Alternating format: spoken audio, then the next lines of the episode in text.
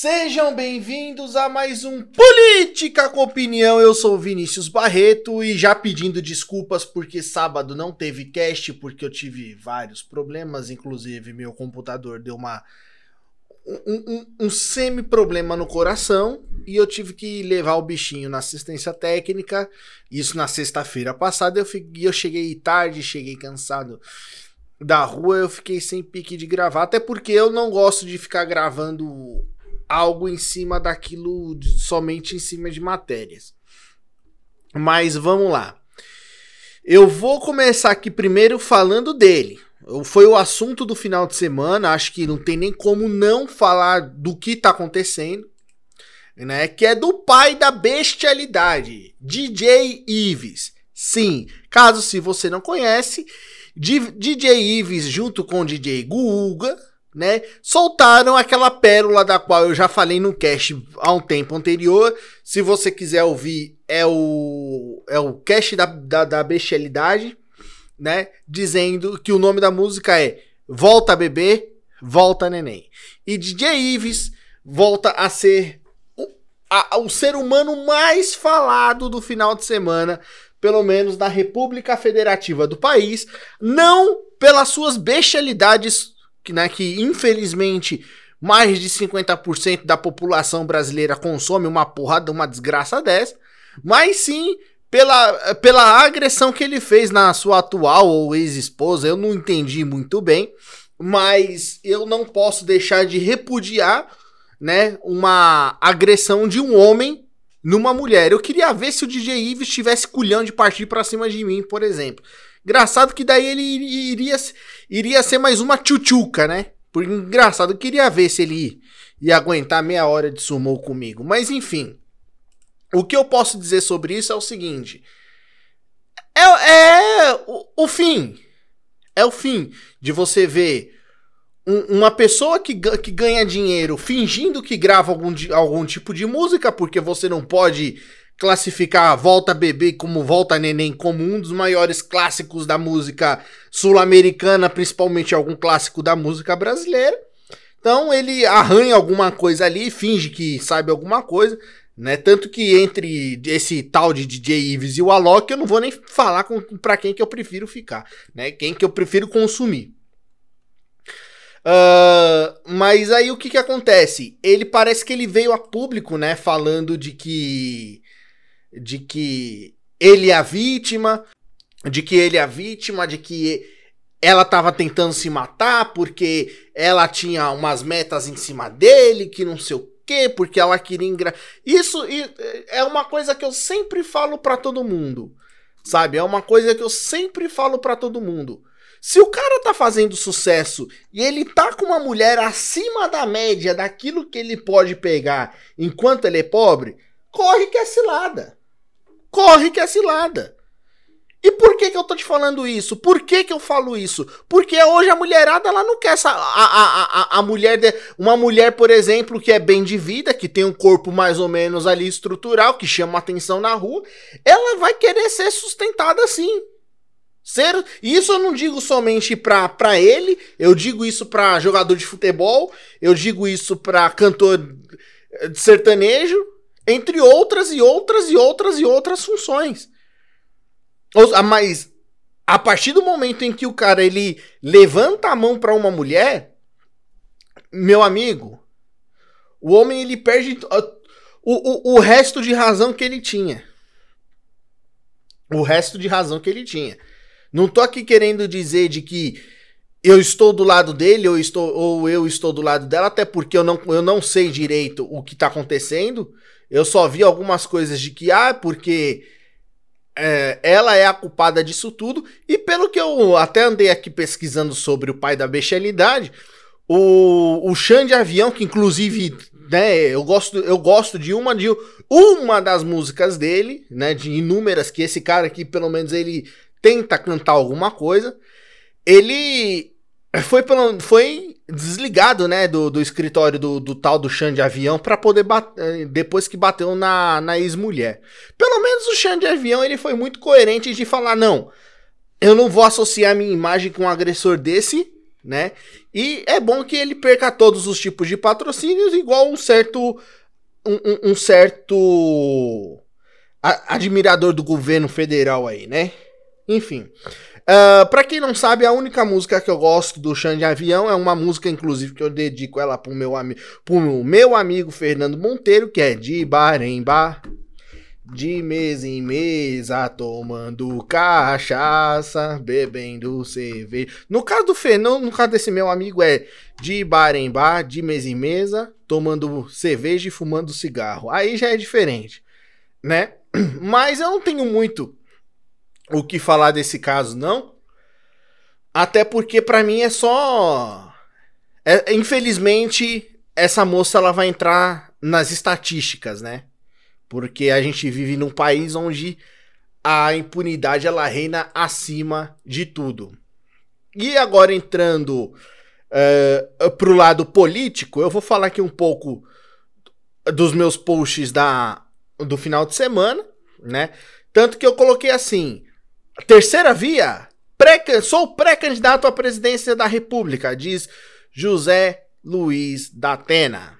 Ou seja, se, se o Datena realmente quiser sair candidato, se ele não for dar uma de cavalo paraguaio pra cima disso tudo, eu gosto muito do nome do Datena, porque o Datena ele, ele sabe cativar o público que vota. E quem que é o público que vota no país? O pobre, o Datena, queira ou não queira, ele consegue entrar na casa dessas pessoas diariamente, dizendo imagens, enfim, né?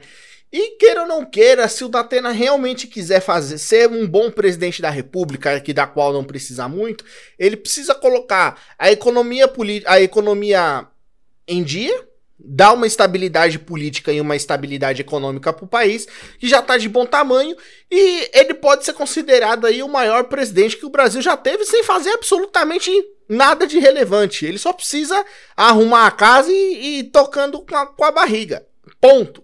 Só que para isso ele precisa sentar com as pessoas certas, principalmente do lado do, do setor financeiro, né? Ou seja, quem conversa com classe média alta, que hoje seria a única pessoa do meio político que faz isso seria João Amoedo. E sim, e para quem me e para quem me conhece sabe que uma hora dessa eu estou estou aqui me contorcendo a garganta de estar tá falando isso. Saiba você que você está coberto de razão. Eu não gosto do João Amoedo por uma série de motivos, só que eu sou, eu tenho humildade de reconhecer que nesse ponto da Atena vai precisar ir muito do apoio do João Amoedo, até porque o Datena não sabe falar com classe média alta, né? E depois você tem o, o né, com, com título lá no Instagram, Vini Barreto, Vinique Barreto, bolsofóbico, Bolsonaro ataca Eduardo Leite. Aqui é terra de cabra macho, tá ok?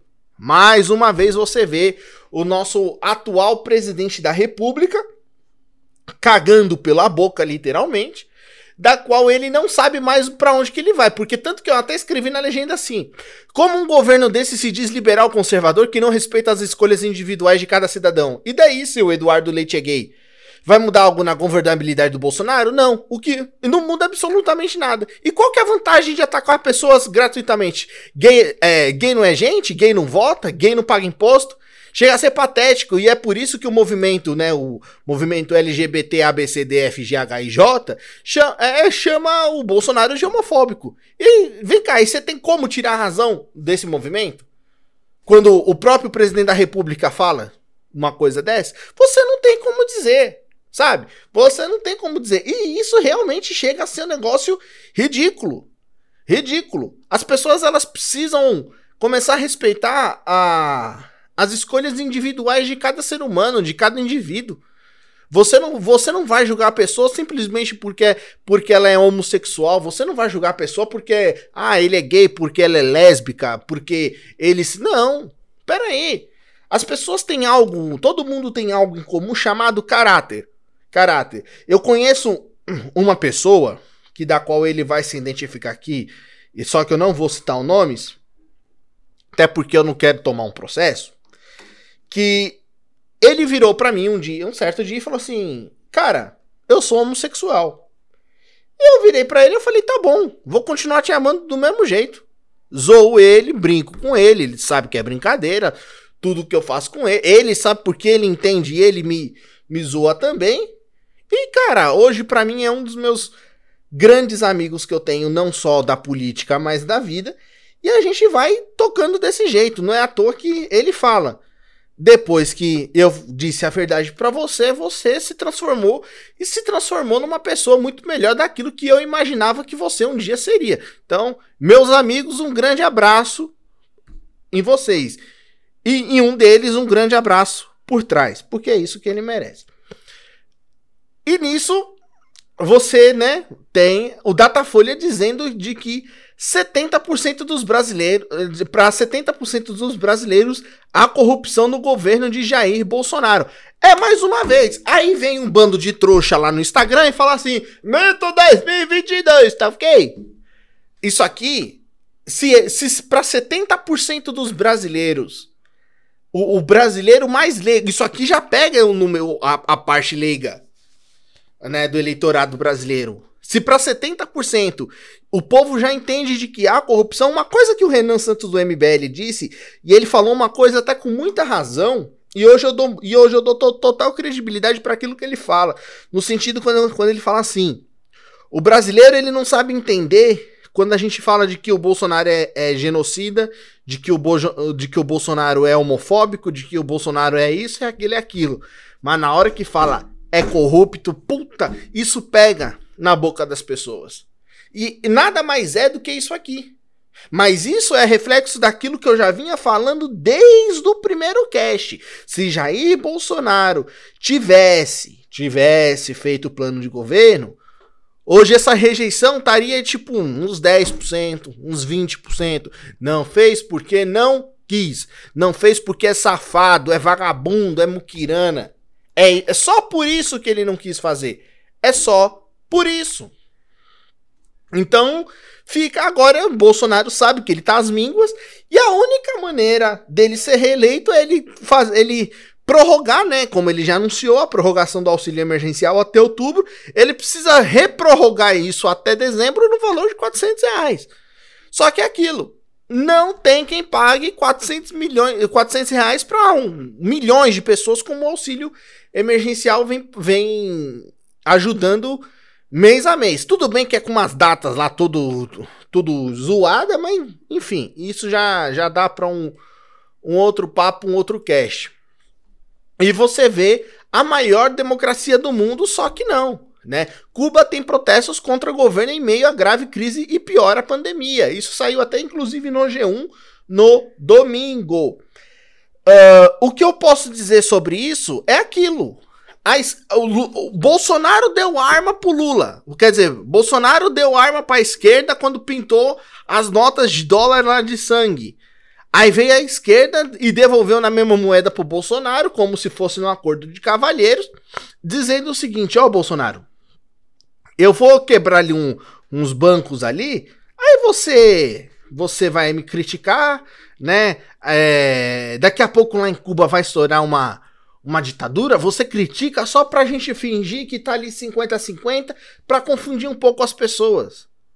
Aí vem o idiota do próprio Jair Bolsonaro de novo e critica um negócio desse para falar: olha, mas no Brasil tem pessoas que apoiam a ditadura cubana. Como a gente sempre já cansou de fazer. Ou seja, Jair Bolsonaro não descobriu o Brasil e tampouco a América com, com essa declaração dele. É óbvio que a gente sabe. É óbvio que a gente sabe que o socialismo e o comunismo não funciona. E também nem tampouco o totalitarismo. Mas daí o que, que acontece? Agora, de, em cima disso, a militância bolsonarista aponta o dedo. Olha lá o que está acontecendo em Cuba. Olha lá, isso não pode acontecer. Tá vendo? O comunismo não funciona. Mas ó, shh, shh, que o, tota, o, totalitarismo do, do, o totalitarismo do mito funciona. Entendeu? Então, é, é mais ou menos por aquilo. Eu ataco deles e eu não vejo o meu. É isso. Mais ou menos é isso. E vem uma das minhas grandes decepções do, de que eu vi na segunda-feira no antagonista, né? Que enquanto isso, nos bastidores, candidato bolsonarista, que é o André Mendonça, o, o indicado do terrivelmente evangélico para o Supremo Tribunal Federal, pediu voto para o presidente da CPI, Omar Aziz. Só que daí o que, que o, Omar, o, o Omar disse para ele? Olha, precisa trazer aqui, né, o presidente da República, chama o presidente para articular, porque senão você não vai ganhar, conseguir ganhar muita coisa. Omar então deixou bem claro nas entrelinhas que é o quê? Olha, eu preciso que você venha aqui com o governo federal porque eu tô precisando de dinheiro, eu preciso de emenda. Entendeu? É, é, gente, é umas coisas. É por isso que eu tenho um outro amigo meu, que inclusive ele tá no processo lá de. Numa missão nos, nos, países lusitanos, né? Tentando fazer a retomada do nosso ouro que foi roubado indevidamente. E é o que ele fala, e ele tá coberto de razão quando ele diz o seguinte: eu perdi as esperanças da política nacional, da política brasileira. É por, é por, é por essas e outras. Porque você olha e você fala assim: Ué, o Omar Aziz até semana passada queria porque queria justiça. E agora o que está acontecendo? Não há justiça? Não há justiça? Por que, que não há justiça? Há um problema aí. E qual problema é esse? É isso. É isso vai indicar o assessor de Dias Toffoli para o Supremo Tribunal Federal, né? Vai ser mais um que vai sentar em cima das, das condenações de Jair Bolsonaro quando vier e vai falar, meu, toca o barco, vai, vamos tocar o barco. É aí que mora o problema. E olha, e olha, e olha que em 2018 a gente batia no peito e falava: a primeira vaga do Supremo Tribunal era de Sérgio Moro. E olha aí o que está acontecendo, né? E para encerrar, essa aqui eu vou falar um pouco mais, talvez me prolongue um pouco mais, já tem áudio inclusive sobre isso, né? Que é Bolsonaro erra contas e minimiza pedido de propina na saúde. Que propininha, hein? Vou até colocar o áudio aí do, do próprio jornal antagonista no YouTube. Em seguida a gente vai debater em cima disso. Aquele cara que, não, ele não comprou vacina. Eu falei o, tempo atrás, manda sua mãe comprar. Falei sim, aloprei. Onde é que tinha para vender? Hoje ainda não tem. Me acuso de uma corrupção, de uma coisa que nós não compramos. E se tivesse corrupção, pode haver, né? A gente é pura e pune. Agora, para comprar, vamos ver o carro aí. 400 milhões de doses, com mil por cento de, de propina, né? Como a imprensa toda disse aí, oh, vai comprar vacina com mil por cento. A um dólar cada vacina, né, que seria a corrupção, a propina, daria 400 milhões de dólares. Vezes, não, 400 milhões de doses, vezes mil por cento e vezes cinco reais, daria 280, acho 280 250 bilhões de reais. Pô, que propininha, né? Que propininha para um cabo da PM de, de, de DF. Só quem acredita nisso? Só aqueles três patetas da comissão. Renan, Omário, Saltitante. A história está bem clara. Nincheque não quer. E é isso, você vê o próprio presidente da República minimizando um erro, um roubo, né? É, é uma coisa igual eu disse no Instagram, quem rouba um centavo em um bilhão é o mesmo, é o mesmo crime de roubo, né? Não tô aqui querendo relativizar, mas quando você vê um presidente da república fazendo isso, ou quando você vê um senador, um deputado que tá ali usando paletó caro e, e colarinho branco, que a camisa dele também não é barata, chega a ser pior, chega a ser ato de, ato de sei lá, sabe? É umas coisas que eu não consigo nem nem explicar e nem, ten, e, e, e, nem entender direito. Porque, gente, o, o funcionalismo público no Brasil era para ser algo de, olha, de dar inveja em países mais, mais desenvolvidos economicamente do que o Brasil. Sabe? Eu, eu, eu queria entender como que a pessoa me, me ganha quase 30, 40 pau na base da mamata e ainda me rouba mais, tira dinheiro de vacina Sabe? E é uma coisa que a gente cansa de dizer, que você vê que Jair Bolsonaro é pior que Nabucodonosor, porque Nabucodonosor, queira ou não queira, colocou Sadraque, Mesaque e Abednego na fornalha dos leões. E Bolsonaro colocou a gente na fornalha da fome. Tem, tem quase 15 milhões de desempregados, 14,7 desempregados, 14,7 milhões de desempregados no Brasil, é verdade. E aí, quantos desses não têm uma renda? Quantos desses precisam de ajuda? Quanto de, quantos desses não foram despejados porque não conseguiram pagar o seu aluguel? Quantos desses viviam da sucata, viviam da, da reciclagem? Quantos desses não viviam de doações da iniciativa privada? Que a iniciativa privada teve que cancelar essas doações. Então são coisas que a gente não, a gente não, não consegue parar para analisar. Sabe? A gente não consegue parar para analisar. O, o, brasileiro ele é, tão, ele é tão individualista nesse ponto que ele não consegue raciocinar uma coisa da outra. E isso, e isso queira ou não queira, chega a ser algo prejudicial para a saúde mental do próprio brasileiro. Não, sabe? Eu não estou falando de, de, de outra nacionalidade. Engraçado que o brasileiro tem uma coisa muito bonita que é a gente pode se matar. Só que um gringo não pode chegar aqui falando mal da gente. Aí o brasileiro não admite. Isso, isso, de certa maneira, é bonito de se ver. Porque a gente se mata, a gente se fala mal, e é isso. E é isso. E o restante não sabe? Só que eu fico me perguntando, até quando que a gente vai se deixar a chegar nesse ponto disso tudo? Sabe? Você vê o, o pai da bestialidade nacional com, com esquema preferido e volta a beber, volta a neném agredindo a mulher. E o cara mesmo, e o cara mesmo romantizando a agressão. E você vê político de colarinho branco tirando dinheiro das vidas das pessoas.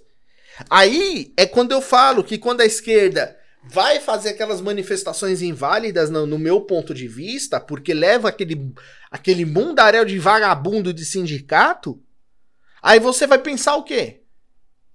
Aí você vai pensar o quê? Dia 12 de setembro, eu vou lá pro meio da manifestação, eu vou pra rua, eu vou fazer história e falar, ó, eu tô aqui.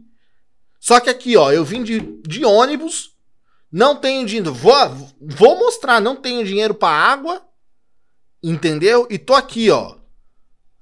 E tô aqui, ó, lutando por um país melhor. Porque lá na frente, quando chegar lá na frente, ninguém vai poder ter o direito de olhar pra minha cara e falar: ah, pois é, fazer política sentado na frente do computador é fácil, eu quero vir na hora de ir pro pau, na hora de ir pro front. Aí vai ser aonde eu vou chegar e só vou mostrar. Vou falar, então, ô bonitão, Aqui, ó. Onde eu tava. Eu faço. Gente, eu, sei, eu, eu até entendo que às vezes não dá para postar um, um, o cache toda terça, toda quinta e todo sábado. Eu sei. Eu sei. Só que tem horas que a gente posta e as pessoas não ouvem. É, é esse que é o problema. Eu não sou tão estudado quanto, quanto as pessoas imaginam que eu sou. A questão não é ser estudado, a questão é não ter tanto conhecimento. Mas o pouco que eu tenho, eu venho aqui compartilhar. É isso que está acontecendo. O mais engraçado disso tudo é que as pessoas, o resto de militância ainda de Jair Bolsonaro, ainda está muito endeusada. E se você for analisar, a faixa etária dessas pessoas é de mais de 50 a 60 anos. Sabe? É porque essas mesmas pessoas falam: ah, mas na minha época a ditadura era boa. Era boa de você ver o exército, de você ver polícia correndo atrás de pessoas que pensam diferentes que o governo, de você ver cerceamentos de, de pensamentos. Esse final de semana eu assisti, o, eu reassisti o documentário do Luiz Gonzaga, inclusive está disponível na Netflix. Quem quiser lá, ir lá assistir, é muito bom. E tem uma parte que o próprio Gonzaga vira pro Gonzaguinha e fala: pô, você quer ser comunista? Você quer apanhar da polícia? Que não sei o que e tal. E o Gonzaguinha na cena até acaba saindo de casa. Então quer dizer, eu sei que o comunismo não funciona. Só que a gente não vai provar isso na base da pancada. A gente, a gente vai provar isso na base da prática. Na, na base da prática. Sabe? Sabe como que é? Fazendo um governo decente, fazendo o Estado o Estado rever as suas as suas prioridades, que são saúde, educação e segurança, deixando a economia se auto se regular. Você vê um litro da, da gasolina chegando a quase 7 pau. Você vê um quilo de. Você vê sim, um saco de arroz chegando a 25, 30 reais. Aí você abre a carteira e você fala assim: puxa, eu tenho 250. É. É difícil, pessoal. É difícil. É difícil. Eu sei da realidade do brasileiro. Eu sei porque eu também vivo. Eu sou de carne e osso igual vocês. Eu tenho dívida na praça igual cada um de vocês. Eu sei disso tudo. Só que eu não posso simplesmente chegar e falar, pô, eu vou, sabe de uma coisa? Eu vou viver de FIFA e vou deixar o país se, se lascar. Não! De desistir não é uma opção. Desistir não é obrigação. De desistir nesse momento é incogitável. Eu não posso desistir. Bati 7 mil seguidores essa semana, inclusive, muito obrigado. Sabe? Fiquei muito feliz, muito orgulhoso. Pô, sinal que meu trabalho tá dando certo.